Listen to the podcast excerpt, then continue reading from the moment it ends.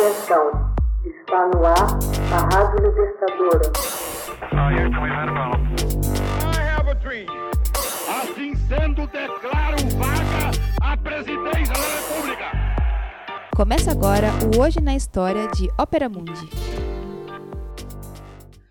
Hoje na história, 5 de setembro de 1877. Líder indígena Cavalo Louco morre após ser capturado nos Estados Unidos.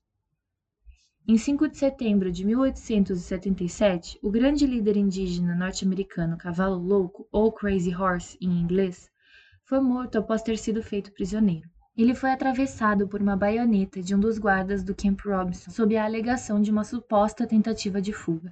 O seu corpo foi levado por seus pais para as planícies, para ser enterrado longe do local onde foi assassinado. Ninguém até hoje jamais soube o local exato de seu sepultamento. Cavalo Louco foi um respeitado ameríndio Sioux, líder militar do povo Oglala Lakota, que lutou com seu povo contra o governo federal a fim de preservar as terras e as tradições dos Lakotas a segunda metade do século XIX, nas chamadas Guerras Indígenas dos Estados Unidos. Descendia de Búfalo Negro, um dos chefes indígenas que detiveram a expedição exploratória de Lewis e Clark em Bend River. Além dos confrontos com a cavalaria militar, Cavalo Louco participou de inúmeras batalhas contra povos rivais, Crow-Shoshone, Pawnee, Blackfeet. Depois do massacre de 1864 em Sandy Creek, mostrado no filme Soldier Blue, os Lakota se juntaram aos Cheyenne contra a cavalaria do exército.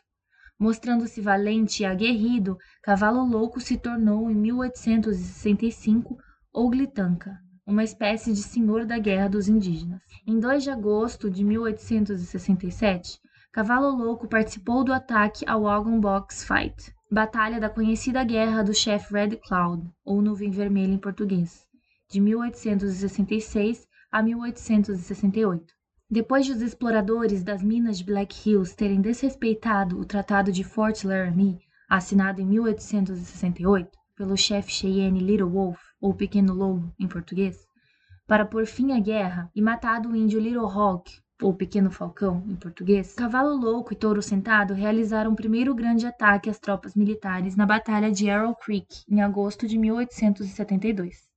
Em 17 de junho de 1876, Cavalo Louco e mais 1.500 indígenas atacaram o general George Crook na Batalha de Rosebud, dando início à chamada Guerra Sioux.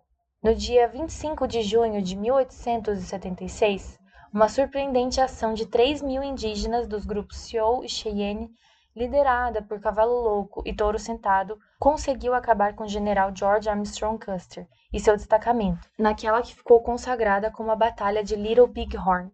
Nenhum soldado norte-americano sobreviveu para contar a história, e apenas versões indígenas registraram o massacre daquele verão das planícies do estado de Montana, nos Estados Unidos. Cavalo Louco empreenderia a maior batalha contra a cavalaria em 8 de janeiro de 1877, em Wolf Mountain, também em Montana. E em 5 de maio de 1877, renderia-se junto ao seu povo, cansado e faminto, às tropas do general Crook, em Nebraska. Cavalo Louco jamais se deixou fotografar. Dizia que a fotografia rouba a alma das pessoas. Em 1947, começou a construção do monumento em homenagem a Cavalo Louco, situado no Monte Thunderhead, em Custer, Dakota do Sul, pelo escultor Korzak Ziolkowski, em lugar escolhido pelo filho de Cavalo Louco. O monumento tem 170 metros de altura e 195 de comprimento, e representa o líder indígena montado em seu pônei. Nele se lê: Chef Crazy Horse, Oglala chefe guerreiro da nação Sioux, morto próximo a este monumento em 5 de setembro de 1877. Um grande chefe de caráter heróico, lutou até o fim para garantir a terra nativa para os povos indígenas. O genocídio dos povos indígenas nos Estados Unidos durante o século XIX, que resultou no massacre de milhões e na destruição irreversível de várias culturas, disfarçado sob a máscara de uma guerra indígena, teve características próprias que diferem do que aconteceu no restante do hemisfério norte-americano. A limpeza étnica do oeste norte-americano tornou-se política oficial do governo, que passou a declarar guerra às populações indígenas sob qualquer pretexto. Os Apaches foram destruídos pela ação do exército após a entrada ilegal de exploradores mineiros e bandidos em seu território.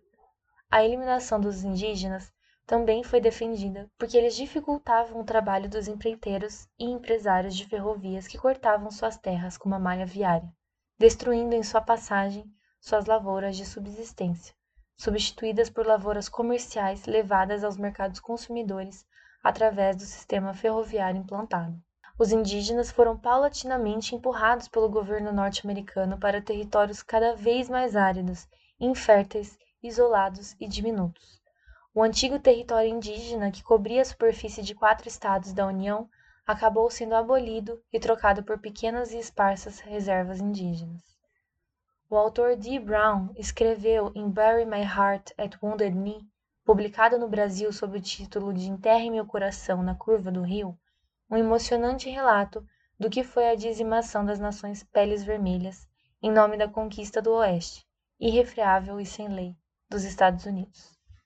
Hoje na História, texto original de Max Altman, organização Haroldo Cerávolo, locução Camila Araújo, edição Natália Mendes. Você já fez uma assinatura solidária de Opera Mundi? Com 70 centavos por dia, você ajuda a imprensa independente e combativa. Acesse www.operamundi.com.br/apoio.